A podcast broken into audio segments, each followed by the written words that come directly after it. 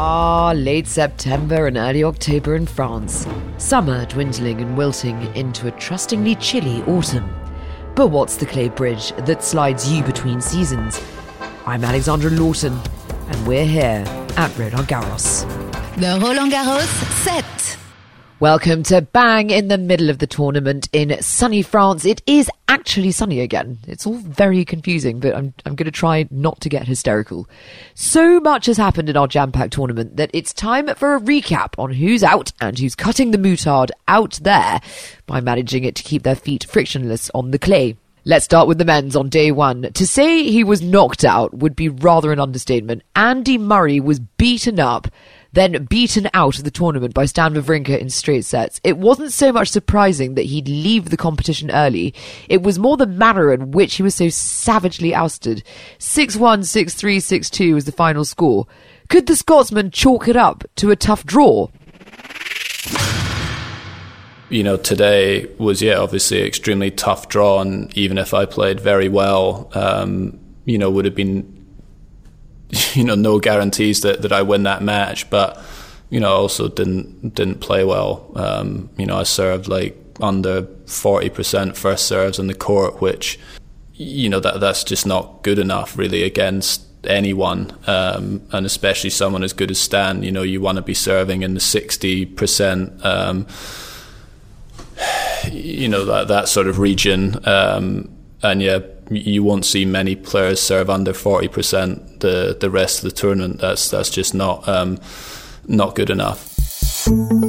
The biggest highlight of day two was Dominic Thiem Marin Cilic in round one at Roland Garros.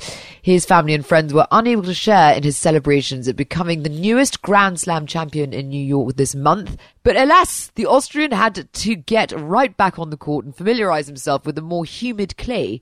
Six days of practice under his belt, Thiem began his title bid at Roland Garros with a 6 4 6 3 6 3 victory against Cilic on Monday for me, a, a, perfect match doesn't exist in in tennis. I, I, the probably the best set ever, or the almost perfect set I played against Rafa in New York with 6-0 because everything worked out there. But even if you play super good, you you still make mistakes. You or at least me, I have in my head that there are things to improve. So I guess that tennis is somehow a sport where a perfect match doesn't really exist. Day three, and who shot the Sharif? Second seeded Karolina Pliskova advanced to the second round of Roland Garros by beating Mayar Sherif 6 7, 6 2, 6 4. Sherif was the first Egyptian player to qualify for the main draw at Roland Garros. Pliskova clinched victory with an ace on her first match point. Well, I think you cannot really stop the mind. It's about what you like do. So the mind always gonna be thinking, especially my mind. so um, I don't know. I I think I relaxed a little bit in the second set, and of course she was just playing an ugly game, so there was not much room or not many points where I would like really feel great. But I was just able to find a little bit better level than in the first set. It was an easy day for Simona Halep when she beat compatriot Irina Begu 6-3, 6-4. The one hiccup, however, was the uh, Romanian faced in the following press conference. I have no on, idea on how was in uh, US Open because I didn't play. So I haven't been there. Right. Sorry. Sorry. My mistake. Yeah. My mistake. Sorry. Thank you very much, Simona. Thank you. Thank you. On the fifth day of Garros, the clay court gave to me Dimitrov winning in sets three. I only sing very badly uh, the famous Christmas song because the Bulgarian may as well have been playing in late December. Yeah, I just I, I felt like I had to like just kind of get over the hurdle of, you know the weather. Uh, the conditions were I would say very very different than than the first uh, than the first match. Uh, also, it's a player that I've never played against, so I just wanted to to kind of fill out of um, of sort of the of the atmosphere and, and kind of move my body around and go for some of the shots, which was not easy. I started raining at some point and was very windy, so like there were so many variables today that just wanted to control to the best way that I could, and um, I was very pleased that uh, that I finished in straight sets and and spend the minimum minimum time outside. The King of Clay rather predictably destroyed yet another soul in an unmatched and very decisive game in Stefano Travaglia. Nadal beat the Italian 6-1, 6-4, 6 love, and Nadal will next face Sebastian Korda. The American idolized the Spaniard so much that he named his cat Rafa. Surely when told Rafa would have had complicated feelings about that. Surely.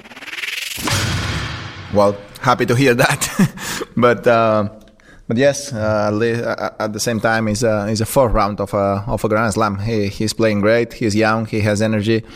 He has a lot of ingredients to to become a, a big star of this sport. No, so let's see. Gonna be a tough a tough one. I need to be ready for for a for a good battle, and I I hope to be. I I think I am playing better every single day, and hopefully I I am able to keep going. And that brings us right up to day seven. A sad day for Italy because he went so far. Berrettini was out in the third round. He got so far in this year's tournament, but lost in a varied and complex match against Daniel Altmaier. I'm pretty upset. Um, I was I was really bad. I was feeling bad in the court. I was feeling I'm feeling bad now. I mean, didn't play well uh, in a big stage, so it's it's painful. But I guess that's that's tennis. Well, I think that'll do it. Tomorrow we tackle the second half of the tournament that, if memory serves well, slides dangerously fast into the finals. Oh, and I uh, hardly need have mentioned that uh, Serena Williams withdrew from the competition because of her Achilles. That doesn't seem like an important detail at all. But anyway, join me tomorrow for day 8 on the Roland Garros set.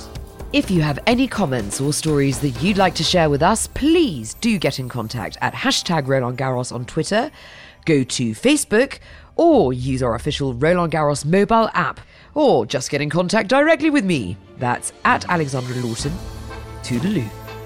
The Roland Garros set.